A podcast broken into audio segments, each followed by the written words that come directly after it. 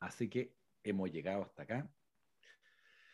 Un gusto saludar a todos, todos los presentes, también saludar a todos los que nos escuchan después en diferido, desde cualquier lugar del mundo, nos pueden escuchar. Mucha gente nos ha agradecido este humilde podcast en medio de este universo digital. Se agradece mucho saber que esto ha sido de utilidad para la gente. Eso, es lo más importante. Para mí, para todos nosotros, el tema de la, de la utilidad, de, las cosas que, tiene, eh, que tuvo Jesús en su ministerio, era que era eminentemente práctico. Era muy profundo, pero muy práctico a la vez. Y de repente las personas es como que uno tiene que elegir, ¿no? O sea, como que o eres profundo, qué sé yo, da principios para la vida maravilloso, o eres demasiado práctico, demasiado técnico. Y Jesús tenía ambas cosas. Eh, así que muy contento de eso y hemos llegado hasta acá. Son muy buenos. A esta altura del año, gracias a Dios hemos sobrevivido a toda esta peste. No ha tocado solo sobrevivir una plaga, los egipcios sobrevivieron siete, así que vamos bien. A tener paciencia. Yo no les puedo garantizar que no haya otra plaga eh, prontamente, pero bueno. Eh, vamos bien. Entonces, vimos el tema de Génesis y cómo ocupar Génesis para ordenar y gestionar la vida, gestionar procesos, gestionar nuestras actividades. Y evidentemente hay niveles de aplicación.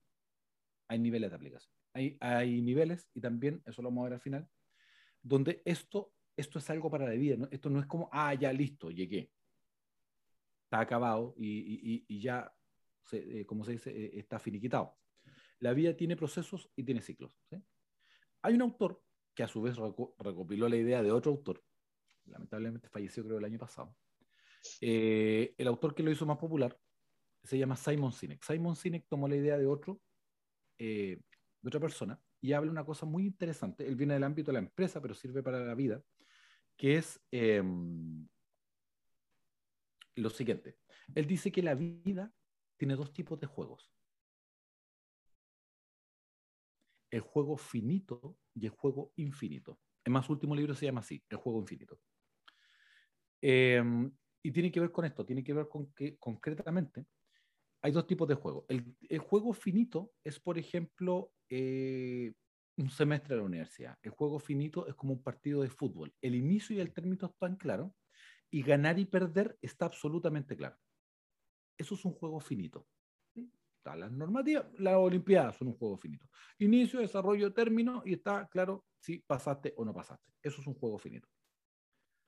Pero nosotros sabemos de que el deportista termina su rol y sigue siendo persona. El jugador existe fuera de juego.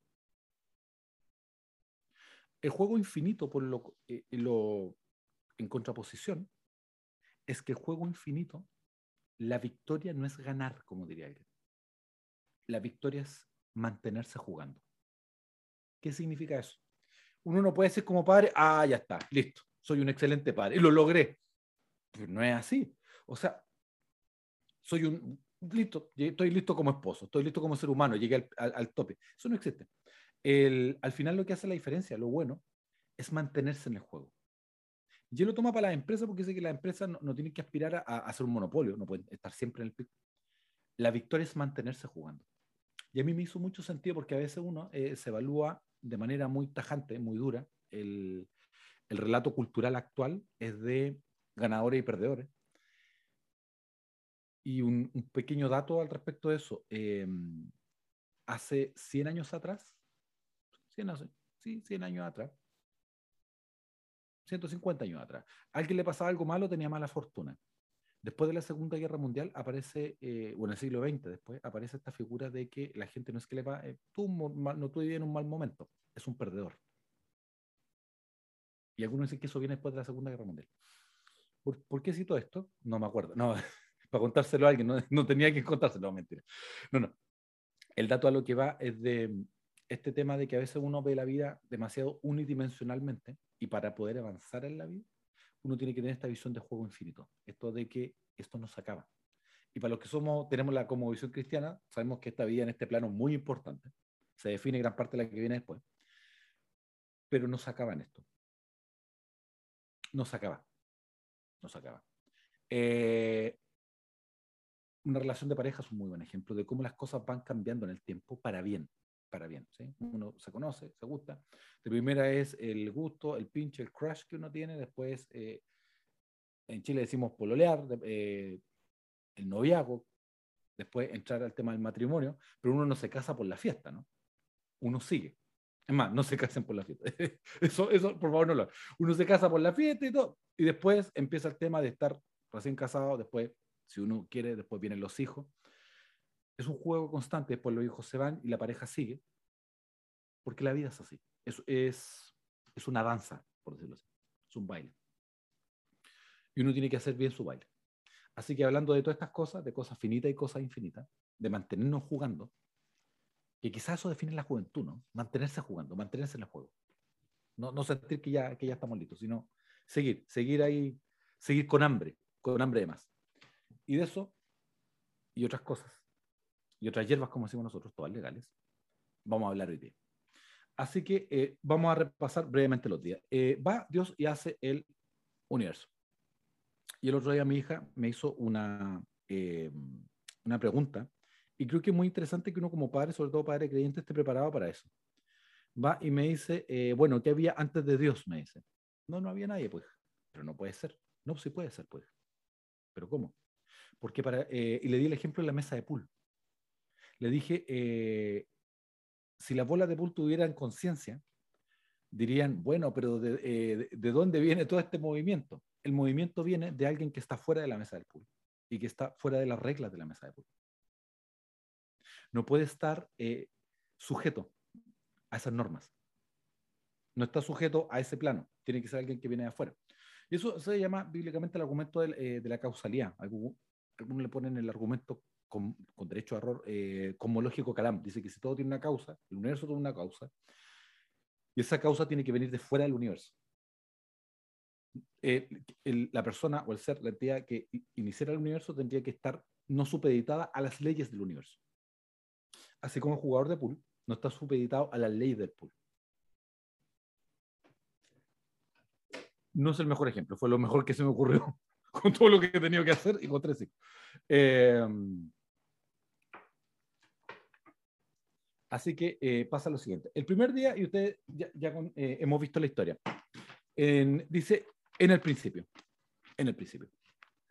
Y después dice que eh, del principio, y repasando que esto es un poema, está escrito en un lenguaje poético, y ahí entra el componente artístico, dice que en el principio comenzó a Dios a crear el cielo y la tierra. Entonces, lo primero que vemos es que hay caos, y lo que tiene que haber, y lo primero que Dios hace es traer luz porque necesitamos siempre claridad. No siempre vamos a tener certezas, pero necesitamos claridad. Uno comienza una carrera universitaria, ¿tiene certeza que la va a terminar? No. ¿Uno tiene certeza que va a encontrar trabajo? No. Uno tiene la claridad de que va a hacer todo lo posible y le va a poner empeño para que las cosas funcionen.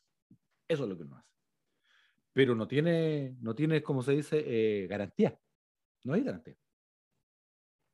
Entonces uno necesita claridad. Eso es lo que se ve en el primer día. Eh, después aparece el tema de crear y crear es diseñar. Y diseñar es una de las actividades humanas por definición. Los humanos diseñamos cosas. Los animalitos pueden hacer eh, cosas como prehechas, ¿no? Por bien que las hagan, pero es como un diseño estándar. Los seres humanos hacemos cosas distintas. Eh, el animal, por ejemplo, que hay un tipo de ave que hace una guarida muy bonita y la decora para atraer a la hembra pero es como un diseño preestablecido, es como un template. Los seres humanos, eh, las casas, eh, los diseños pueden ser infinitos, porque el humano es así. Entonces, la invitación es a diseñar la vida y crear cosas, versus que este sistema lo que nos impulsa es a ser consumidores de cosas y a comprarlo todo hecho. Y aquí un aviso para los millennials, eh, para los que son más mayores, los más mayores no tienen este problema. En general, los 40 para abajo, diría 45 para abajo, el, que tiene mayoritariamente esta dificultad. Eh, siempre andan buscando algo que no lo pillan. Viajan, es más, yo he atendido pacientes que me han dicho que han viajado, pero tampoco resolvieron su problema.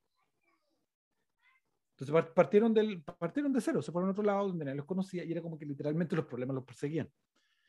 ¿Por qué es un tema que es importante? Porque en la vida lo que sucede es que hay cosas que no se encuentran en la vida hay cosas que se construyen. la gente anda buscando, por eso muchos frustrados, sobre todo eh, los más jóvenes, buscando cosas, buscando afuera algo que no está afuera, hay, hay algo que se construye. ¿sí? Y acá Dios habla de que hay algo que él no lo busca afuera, es algo que él construye, es algo que él crea, es algo que él diseña para que funcione. Eh, eso tiene una explicación hasta neurobiológica. ¿sí? La dopamina, que está eh, neurotransmisor del placer, pero rápido, es lo mismo que uno le pasa con el tema del teléfono. Cuando alguien le pone un me gusta a tus publicaciones, eso es dopamina. Pero el amor al trabajo, eh, el amor verdadero, una relación de pareja estable, la paternidad son otros neurotransmisores, porque es a largo plazo, no es algo de un momento. Entonces la gente anda buscando subidones, y, pero buscando la olla al final, de oro al final del arco iris y nunca la pilla. Y Dios nos da instrucciones para encontrar no la olla de oro, sino para construir algo bueno. Entonces, el día uno es el día de, del caos, pasamos al orden. De la oscuridad, pasamos a la luz. Y de que algo está agreste y desaprovechado, pasa a ser eh, el comienzo de algo. Cuando uno tiene que empezar a diseñar la vida, tiene que saber que al principio le va a costar, necesita claridad y necesita eh, comprender de que lo que no se ve gobierna lo que se ve. ¿Qué es lo que nosotros llamamos cultura? Por ejemplo, eh, este tema de que ahora no se pudo ver por los Juegos Olímpicos, pero en general el asiático cuando va a un evento público se lleva su basura y ordena, eso es una cosa bastante inédita. Eh, ah, siempre decimos que eso es su cultura, claro, pero esa cultura está por procesos mentales por conceptos lingüísticos que no los puedes ver. Tú ves la manifestación de eso. Entonces, lo que se ve está gobernado por lo que no se ve. Y ahí entra el tema de lo espiritual para nosotros. Día uno, tener claridad y ponerle intención. Hágase esto. Uno tiene que ponerle ganas, pues tiene que ponerle empeño. Y ahí habla el tema del uso del lenguaje. Y ahí aparece este tema lingüístico, adelantado millones, miles de años donde sale que el lenguaje crea cosas. Ahora está de moda decir que el lenguaje crea realidad y todo, todo ese tipo de cosas narrativas. Ese es el primer día. El segundo día habla de haya separación entre las aguas y algo firme que las separe. El segundo día habla de separar, de límites y de crear espacio. Eh, cuando uno ordena, piense, acuérdense, uno ordena y siempre hay un caos al principio. Y después, la idea, ¿qué es lo que uno empieza a hacer? Uno le empieza a hacer espacio para poder ordenar. Lo que yo quiera hacer en la vida, tengo que hacer el espacio. Tengo que hacer el espacio en mi vida el cambio. Pues si no, el cambio no va a ocurrir. Y ahí ocurren cosas cuando las personas de repente tienen motivaciones que compiten, donde quieren que algo bueno entre a su vida, pero no le dan el espacio para que pueda habitar. Un término que yo ocupo, al menos, yo sobre todo le digo a los hombres, eh, aquí en Chile le decimos mino al, al joven, al galán, ¿no? Entonces yo le digo de que uno para casarse tiene que jubilarse de mino. Tiene que jubilarse de mino. Tiene que ubicarse en su rol. Tiene que sacar cosas para que entren cosas nuevas. Tiene que dar un espacio nuevo. Esto está tocando a gente y puedo verlo. Puedo sentirlo. Aleluya. Para esta hora he llegado, para este momento. Entonces el tema de dar espacio. Día uno, tener claridad. El segundo día, el tema de empezar a separar. Empezar a separar. Empezar a tirar. Cuando uno ordena, los japoneses dicen que eh, el aseo es deshacerse de cosas. Cosas que también uno tiene que empezar a separar y uno tiene que crear espacio. Y después dice que Dios hace aguas arriba, aguas abajo. Ahí entra el tema de las prioridades. ¿Qué es lo primero y qué no va a ser lo primero? ¿Quieres hacer un negocio? Bueno, ¿a qué te dedicas a dedicar primero y a qué, te, a qué te vas a dedicar después? Porque lo que suele pasar es de que la gente quiere hacerlo todo y la mayoría de las veces no se puede hacer todo. Mejor como comenzar a hacer algo muy bien y después empezar a expandirse. Pues si uno puede hacer varias cosas, pero mal. Segundo día, crear un espacio para el cambio. Crear un espacio. Si alguien tiene un consumo adictivo, por ejemplo, eh, de, la sustancia que sea, tiene que darle espacio al cambio, tiene que hacer cambios en, su casa. O sea, no, puedo querer dejar de beber y tener un, bar gigantesco, es, es, casi incompatible. Uno tiene que darle espacio al cambio. Y después poner nombre, separar límites, poner prioridad. En tu vida vas a necesitar límites. Tienes que poner límites. La gente, aunque te ame, si no le tienes límites, te va a perjudicar. Hay gente que hace muchos favores y nunca le dice a la gente lo que le cuesta hacer los favores. Uno tiene que poner límites porque si no la gente, aunque te ame, te puede perjudicar. Día 3 llegamos. Y, si no me equivoco, em, hay un, tema aquí interesante. En el segundo día de la creación nos dice que Dios, Dios nos dice en el segundo día y dijo Dios que era bueno. Es un técnico. En el, en el primer día dice que era bueno y el tercer día dice que es bueno. El dos no. algunos interpretan que eh, separar y poner límites, más que bueno o malo en sí mismo, se va a medir por los resultados que tenga. ¿Es bueno poner el límite? Sí. Pero no puede estar desconectado, ¿sí? Es bueno separar, sí. Pero no puede estar desconectado de todo el mundo. Tiene que haber después conexión. Que, en el tercer día habla de lo separado se juntan. Textual dice, eh, quiero que las aguas estén debajo del cielo y se junten en un solo lugar y aparezca lo seco. Primero uno separa, después también tiene que juntar, tiene que juntar las cosas que son afines. Las cosas que son afines. Hay una técnica muy bonita, la pongo Google, que se, para no quedar de mentirosos. Un tipo se llama Tony Busan, que se, eh, se llaman los mapas mentales. Y los mapas mentales son eh, una interfaz gráfica que es como una especie de neurona, donde uno hace un círculo y en ese círculo uno tira líneas. Y es interesante porque haciendo la técnica a veces te das cuenta que hay cosas que se agrupan o son similares o son parecidas. La dejamos ahí. Hoy dando generoso, mapas mentales. Esto vale millones, pero hoy dando generoso, así que va gratis. Tercer día. El tercer día se hacen las bases ahí aparece la tierra, aparece una base firme. Tener claridad, día uno. Segundo, separar, hacer espacio. Tercero, tener una base. Uno puede hacer grandes cosas, sí, pero tiene que tener una buena base. Si no tiene una buena base, difícilmente lo va a poder hacer. ¿Cuál es la típica queja de, los universitarios que yo he atendido? Eh, sobre todo universitarios que eran muy estudiosos y que cuando entran a la universidad tienen muchas dificultades a veces. Están muy frustrados porque en el colegio, en la educación media, secundaria, le iba muy bien y llegan y chocan con la universidad y no les va tan bien como esperaban. La mayoría te dicen, es que me di cuenta que no tenía buena base. No tenía buena base. Entonces las bases son importantes. Por ejemplo, para una relación de pareja, bueno, ¿cuáles son las bases? ¿Qué cosas vamos a hacer y qué cosas nunca vamos a hacer? ¿Cómo nos vamos a, sí a tratar y cómo nunca nos vamos a tratar? Nosotros tenemos como un, pacto entre yo y mi señora, entre mi esposa, que es el siguiente, que nosotros haremos todo lo posible para estar juntos de la manera más saludable.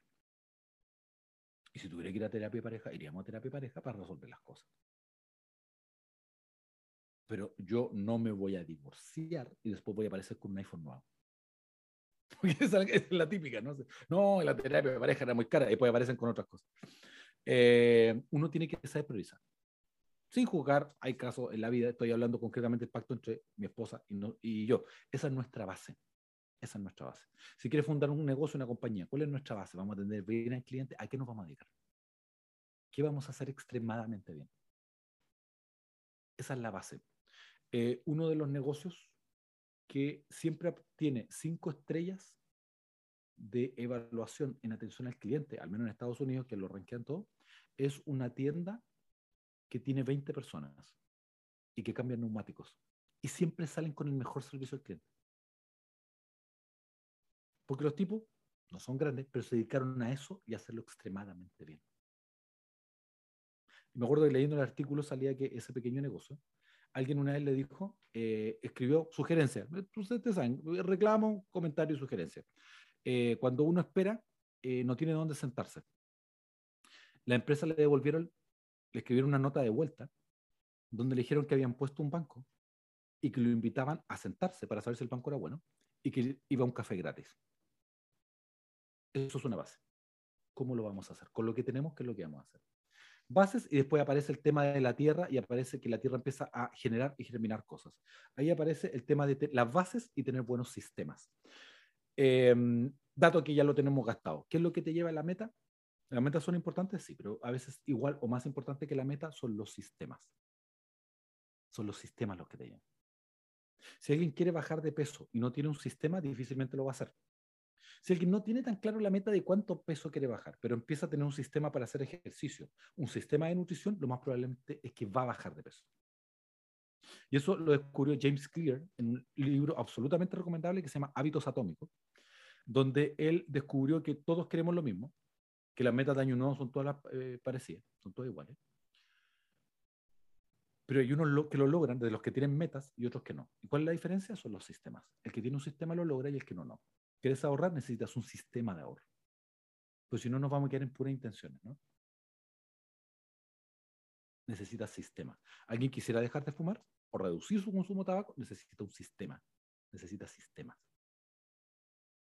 Para todo uno necesita sistema. ¿Quieres salir de la deuda? Uno necesita un sistema. ¿Cómo vamos a pagar la deuda?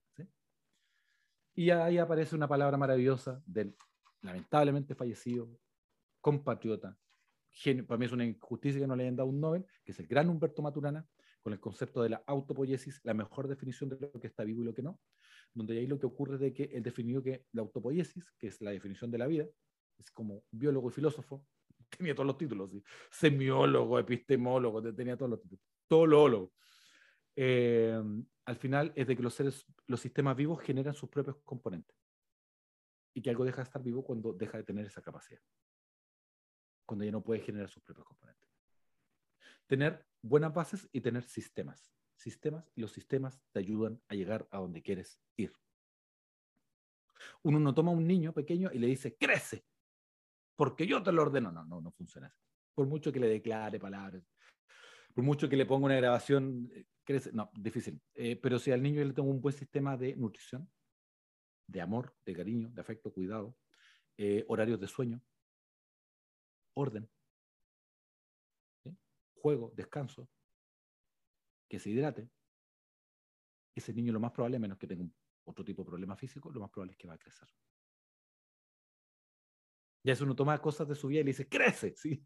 mejora, eh, está bien, eso es motivación pura, ya, pero el liganismo eh, no, eh, tiene, tiene límite.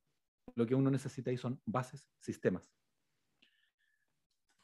Y aparte de los sistemas, ahí aparece el tema de la capacidad que tenemos los humanos de que lo que hacemos después se reproduce para bien o para mal. Día 4 aparece el Sol y la Luna. Y el Sol y la Luna lo podemos interpretar como ciclos. Y aparece una palabra maravillosa, misteriosa. Digo, ocupar el término sensual, pero no, no sé si aplicará. Que, que, eh, que, es el siguiente. Aparece la palabra estaciones. Y la pregunta es, ¿cómo hay estaciones? Si todavía no hay tierra, no hay nada. Porque parece que Dios delimitó que hayan estaciones. Que hayan estaciones, que hayan etapas en la vida, que hay ciclos.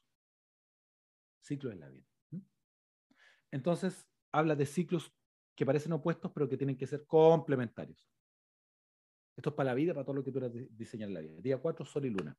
Son ciclos que siempre van a haber, pero tienen que estar bien diseñados para que no choquen, sino uno lleve al otro.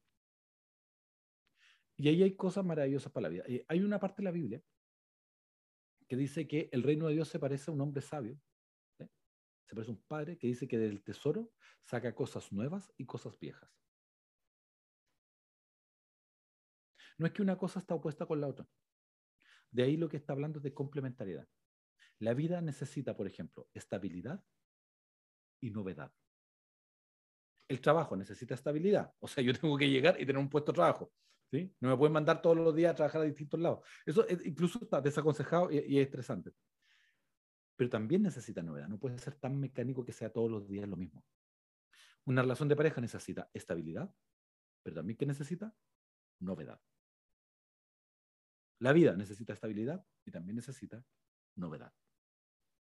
Son ciclos que son complementarios. La vida necesita lado. Uno tiene que tener actividad, trabajo y necesita descanso. Necesita de ambas cosas en la vida. No es que necesita una por sobre otra. Eh, esto habla de balance el día 4 y aquí ya empieza Dios a hacer eh, ajustes finos. El cuarto día dice las estrellas, dice luces que separen día de la noche, que indiquen estaciones, días y años, luces en el cielo azul que iluminen la tierra. Dios aquí empieza a hacer ajustes finos y empiezan a aparecer una cosa que es interesante, que son, las estrellas son por orientarse, empiezan a aparecer parámetros, porque, porque imagínate, dice, que indiquen estaciones días y años. En lo que hagas en tu vida, ya, ordenaste, súper bueno, fantástico. Hiciste espacio al cambio, juntaste, agrupaste, tuviste buenos sistemas y buenas bases. Y después de eso, ¿qué es lo que te queda? Necesitas tener buenos parámetros. ¿Por qué los parámetros son importantes? Porque eso define y evita que te equivoque en qué aspecto. Uno tiene que saber cómo va a evaluar su vida. Tiene que elegir sus parámetros. Por ejemplo, el parámetro del éxito es un parámetro engañoso, ¿no? Porque yo soy de la idea de que uno en la vida más que lo que logra es lo que supera. Yo puedo estar contento con mi vida, ¿por qué? Porque con lo que tuve, con lo que me tocó, hice lo mejor posible. La vida, como dice alguien, y me encanta el ejemplo, ya se pierde la historia de quien dijo el ejemplo, lo, lo han repetido mucho. A mí una vez se me ocurrió en sesión y dije, oh, voy a inventar esto, después averiguar, lo habían dicho de personas. La vida es como jugar a las cartas. La belleza de la vida es que con las cartas que te tocan, ¿cómo vas a jugar? Eso es la vida. Uno no elige las cartas que le tocan, uno elige cómo las va a jugar. Eso es. Con las cartas que uno tiene, hace lo mejor posible. Hay gente que le tocan cartas excelentes y pierde, se la farrea. Y hay gente que le tocan malas cartas y aún así logra ganar. Por último, blufear, pero lo logra. Y aquí yo me pego otro salto donde las estrellas antiguamente guían el destino de los hombres. Aquí yo lo, relaciono con la historia de Abraham, donde Dios le dice a Abraham que sus descendientes iban a ser como las estrellas del cielo. En la antigüedad las estrellas eran dioses y era, definían el destino de los hombres. De ahí aparece todo este tema de las creencias de zodiaco, los signos, etc. Yo lo que interpreto aquí es de que, por el contrario, Dios lo que nos llama es de que podemos hacer nuestro propio destino. Podemos elegir. Eso es. Día 4, estaciones, ciclo. Día 5. Aquí aparece lo vegetal, lo animal. Los sistemas se tienen que especializar y los sistemas tienen que, mientras uno más crece, los sistemas tienden a la especialización y a la complejidad especialización y complejidad. Cuando no vive solo, puede hacer cosas tranquilos, da lo mismo. Eh, vive en pareja, tienes que hacer ajustes. Y, una cosa interesante, eh, hay investigaciones que dicen que las, las parejas que se llevan mejor no son las que los dos hacen lo mismo o de todo. Las buenas parejas son las parejas que son un buen equipo, que son simétricas, su relación, no es que uno tiene más poder sobre otro. Y lo otro es que cada uno se empieza a especializar en aquello que hace mejor. Un, punto muy bonito. Entonces el día 5 empieza a aparecer lo vegetal, lo animal. Hay que llenar los sistemas y saber que la vida tiende a la especialización y a la complejidad. Otro dato para apoyar esta tesis, por decirlo así. El cerebro humano es el más grande del reino animal. Pero fíjense que el cerebro humano llega hasta un cierto punto de crecer llega a cierto tamaño. Y de ahí para, pero de ahí para adelante, de ahí, de ese punto a la madurez neuronal pasa mucho tiempo, pasa muchos años. Antiguamente pensamos que el cerebro dejaba de crecer a los 18, ahora estamos hablando que algunos dicen que entre 21 a 23 años el cerebro madura, imagínate. Y contrario a lo que muchos, sobre todo sudamericanos, podemos pensar, esto va a sonar pacato, pero no lo es. Eh, como el cerebro no ha terminado de madurar, nadie debería tomar un trago o consumir ninguna sustancia antes de esa edad, porque el cerebro se está desarrollando. El cerebro humano, desde que, desde que llega a su tope de tamaño a que madura, pasan muchos años. ¿Qué hace el cerebro ahí? En vez de crecer en tamaño, lo que el cerebro hace para crecer y mejorar, el cerebro lo que hace es que mejora sus conexiones y sus especializaciones.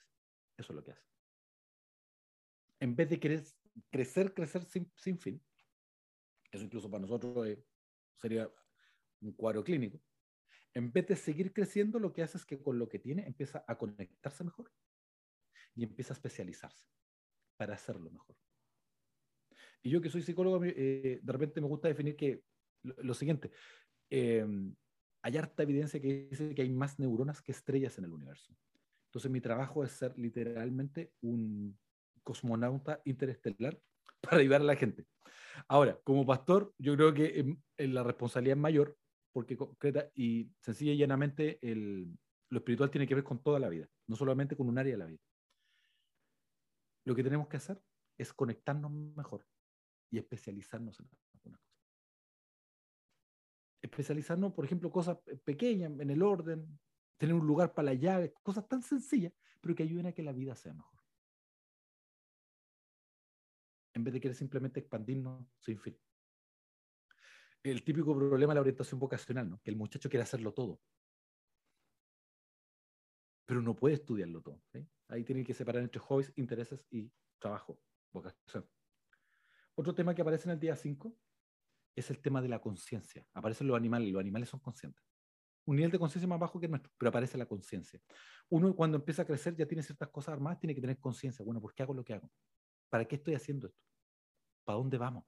Esas preguntas que son tan humanas, filosóficas diría alguien, son necesarias, tener conciencia y no tomar las cosas por sentado. ¿Para qué estamos haciendo esto? Ser consciente. Ser consciente de lo bueno. Ser consciente de la vida que tenemos. Ser consciente de estar vivo. Ser consciente de estar sano. Ser consciente. Y un rabino, me estoy adelantando porque eso pasa en el día 6, que dice, ¿cómo uno debería vivir? Dice, uno debería vivir como Adán. ¿Qué significa eso? Adán cuando tuvo conciencia, todo era nuevo. Y todo lo asombraba. Y uno debería vivir así, despertar los ojos y vivir con agradecimiento, con asombro, y verlo siempre con ojos nuevos. Y no dar las cosas por sentado. Porque lo que nos tiende a pasar es que damos las cosas por sentadas y solo las valoramos cuando las perdemos. Y la idea es valorar las cosas que están. Decirle lo bueno a la gente ahora. Llevar flores en vida, no a la urna.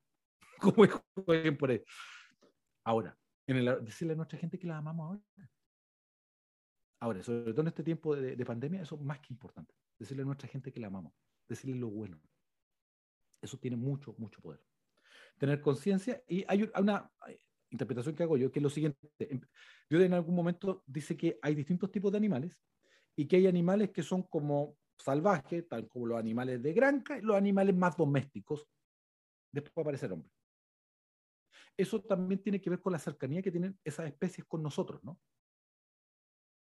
qué tan lejos quedan de nosotros. Mientras más salvajes, más lejos están de nosotros. Mientras más domesticados, más cerca están de nosotros. Uno tiene que saber en la vida el tema de la cercanía. No todo el mundo puede estar, llegar y entrar a mi vida. la gente tiene que tener ciertos límites. ¿Qué tan cerca y tan lejos están de mí? La gente que vive decepcionada, ojo, es porque tiene malos límites. Es muy difícil entrar en su vida cuando entran, tienen total permiso. La gente llega y desarma todo. Lo hieren, lo sacáis de tu vida, pero muy alto, y después te vuelves siempre a decir como que te viven traicionando. Eso es un tema de límites también. ¿eh? Esto, esto es un, bonus track, un extra, pero siempre la gente muy manipuladora quiere entrar muy rápido en tu vida. Y lo que tienes que hacer para evitar eso es que la gente pase la prueba del tiempo. Esa iba de regalo porque hoy día andamos generosos. Día 5, que es el día de la mano, es el día del hacerlo. Es otro tema que está en los capítulos anteriores, el tema de que cada, cada número tiene significado. Después llegamos al día 6, que es el día de la humanidad.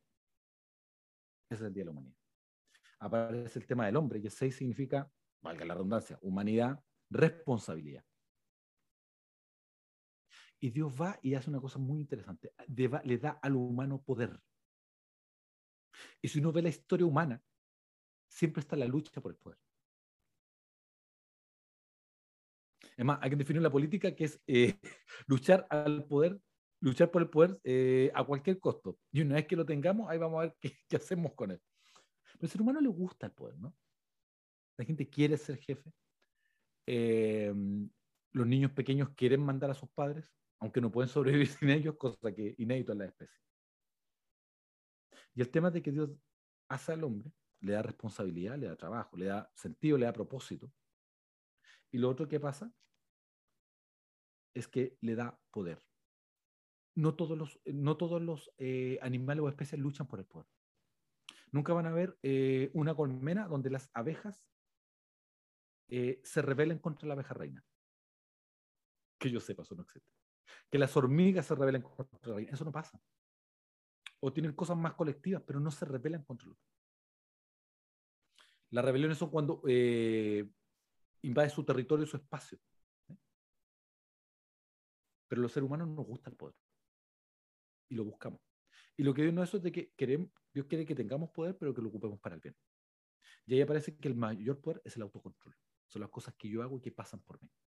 Uno puede pasarse alegando lo que hacen los demás o lo que los sistemas no hacen, pero con poca crítica de lo que hago yo mismo respecto a mi vida, porque es mi vida y eso yo sí lo puedo controlar.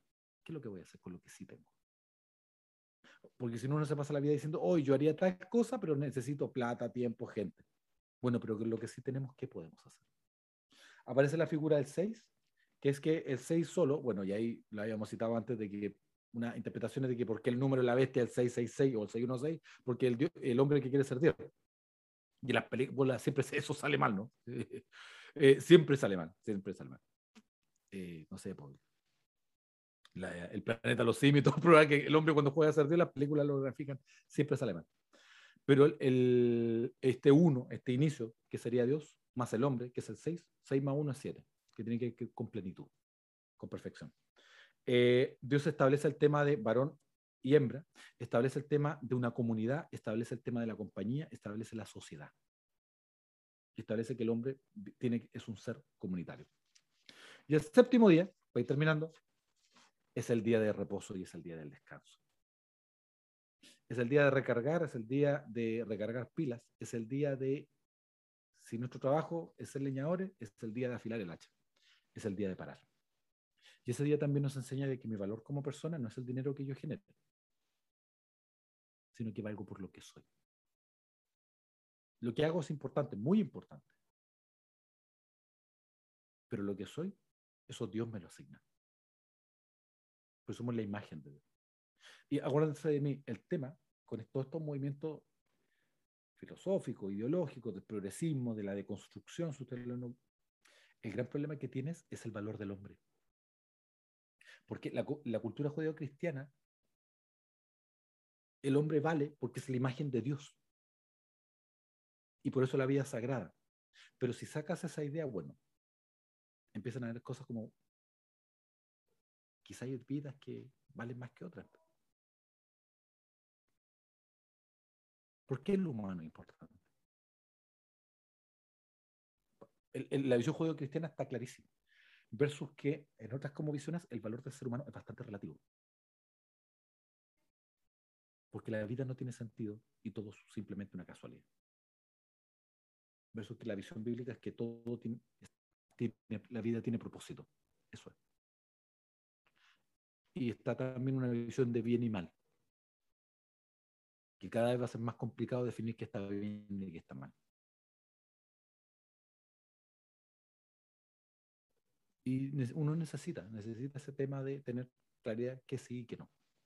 Pero eso lo veremos en un próximo capítulo. Eh, y este dato nosotros lo habíamos dicho antes, de que em, en la Biblia Dios nunca le da una connotación positiva al ladrillo.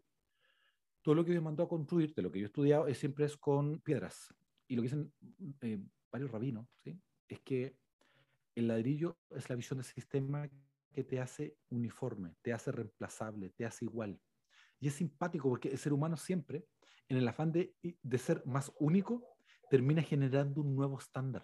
Entonces, al final todos terminan siendo iguales, ¿no? Es una cosa que, que, que bien que mientras más únicos quieren ser, al final se, terminan siendo genéricos. Piensa en cualquier moda, piensa en cualquier movimiento, los beatniks, el, el, movimiento que sea, al final termina siendo una cosa bien parecida y bien genérica. Versus lo que Dios nos comunica ahí, y ahí entra el tema de la liberación, de, de, de Moisés, el éxodo, es que la torre Babel se, se, hace con ladrillo, es de que Dios no ocupa ladrillo, Dios ocupa piedras y cada piedra es distinta y Dios la hace calzar y tiene un espacio para ella. Y un pastor que, ocupa una figura muy bonita y, en su iglesia se la quiero piratear. En su iglesia tiene un mosaico y lo que hizo es que cada persona trajera un pedacito y lo aportara y vino un artista y hizo un diseño. Y lo que él dice es de que todos estamos rotos pero en las manos de Dios podemos tener coherencia, propósito y sentido. Y Dios puede ocuparnos a todos como somos. Ahora, nombre para iglesia mosaico es filete, pero ya está ocupado. Así que por eso no le pusimos así a la iglesia. Iglesia ancla tampoco porque no estamos al lado. ¿no? Así que, eh, pero yo creo, yo creo eso. Yo creo que uno, a pesar de su rotura, Dios nos puede ocupar. Y de que todo, eh, Dios quiere sacar el pecado a nosotros. Pero las cosas que no son pecados, Dios las dejó por algo. Y es porque le sirven. siendo majadero, como al cultivar. ¿sí? El que cultiva no quiere dejar la tierra como está, pero no la quiere destruir. Quiere reorganizarla y sacar lo mejor de ella. Eso es lo que Dios quiere hacer conmigo. Con lo que soy, con lo que tengo, con lo que traigo. Y, para, eh, y eso, es, eso, es todo, eso es todo, amigo. No. Breve repaso. Y aquí lo que aparece es lo siguiente. Hay una cosa que no es menor. Hay una cosa que es esta uno tiene que ver esto como un ciclo. No es que, ah, llegó el día 7 y terminó todo. No, no. Después, el día 8 es otro día, donde comienzan nuevos ciclos. En tu vida vas a tener muchos ciclos. Y vas a terminar uno y se va a abrir el otro, porque la vida es así. Y a mí me gusta ver, y algunos me podrían tratar de sacrílego, porque algunos dicen, no, la historia bíblica es lineal. Probablemente sí, pero, eh, pero la historia individual es más helicoidal, es como una espiral, donde uno nace y pasa por estaciones en la vida, avanzando idealmente resolviendo, hasta que nos vamos a este planeta idealmente para donde Dios tiene sus moradas, como decían los antiguos pentecostales. En la vida vas a tener ciclos. A veces vas a eh, terminar un, un, área y vas a tener que volver a otra. El mejor ejemplo que se me ocurre es cuando una pareja tiene un hijo y de ser una pareja se configura una familia. Es, nuevamente, es otro ciclo, es como la historia de la creación. Tiene que tener claridad, tener claridad. Tiene que hacerle espacio a la guagua. Yo eh, siempre las oficinas que he tenido eh, han terminado siendo piezas de mis hijos. Eh, y es así, está bien. Se cumple todo. Lo tercero, tener bases, tener sistemas. Una vez que llega la guagua, bueno, ¿cómo lo vamos a hacer? ¿Cómo lo vamos a cambiar? ¿Cómo vamos a cambiar los pañales? Necesitamos sistemas. Nuestra vida se altera. Después empezamos a tener ciclos complementarios. Empezamos a tener sintonía fina. Después los sistemas los empezamos a especializar y, empezamos a saber que hay más complejidad. La ropa de los niños, ¿no? que le compras ropa y después tienes que irla cambiando constantemente. Es un ciclo en la vida. Y de esas cosas simpáticas, a veces tú aprendiste algo y ya para cuando lo aprendiste, ya la vida cambió y tienes que aprender otra cosa. Como uno los niños que como se duermen o se quedan dormidos a los seis meses, a los nueve meses se quedan dormidos de otra manera.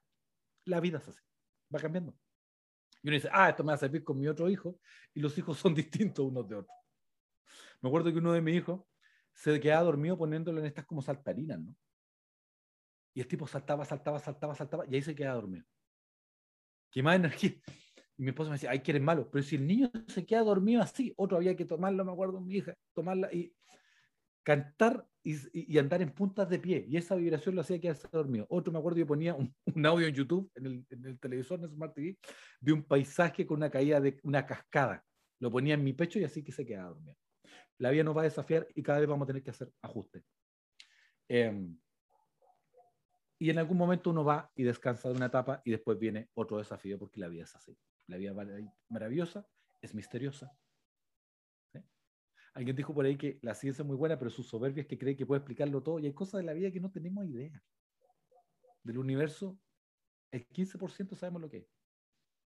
Es observable y es medible. El otro 85% no tenemos mucha idea de lo que es. La energía oscura, la materia oscura, al día de hoy sabemos poco y nada. Y mientras más cosas averiguamos, más, más interrogantes se abren porque la vida es un misterio, un misterio maravilloso. Así que eso los queremos agradecer, agradecer, agradecer que nos hayan acompañado en todo este viaje. Incluso en este viaje empezamos a mejorar los equipamientos, empezó a mejorar la calidad del audio, eh, empezaron a cambiar varias cosas y eso es normal. Y hemos hecho un gran esfuerzo para poder estar con usted. Sea donde sea que estés, te queremos decir que te amamos en la definición bíblica del amor, que el amor es procurar en lo mejor, el bien del otro. Te deseamos lo mejor y que lo que te invitamos es que conozcan más a Dios porque conociendo más a Dios, conociéndolo a través de su enseñanza, de su palabra, nuestra vida va a ser mejor para este plano y para el que viene. Nos va a ser mejor persona.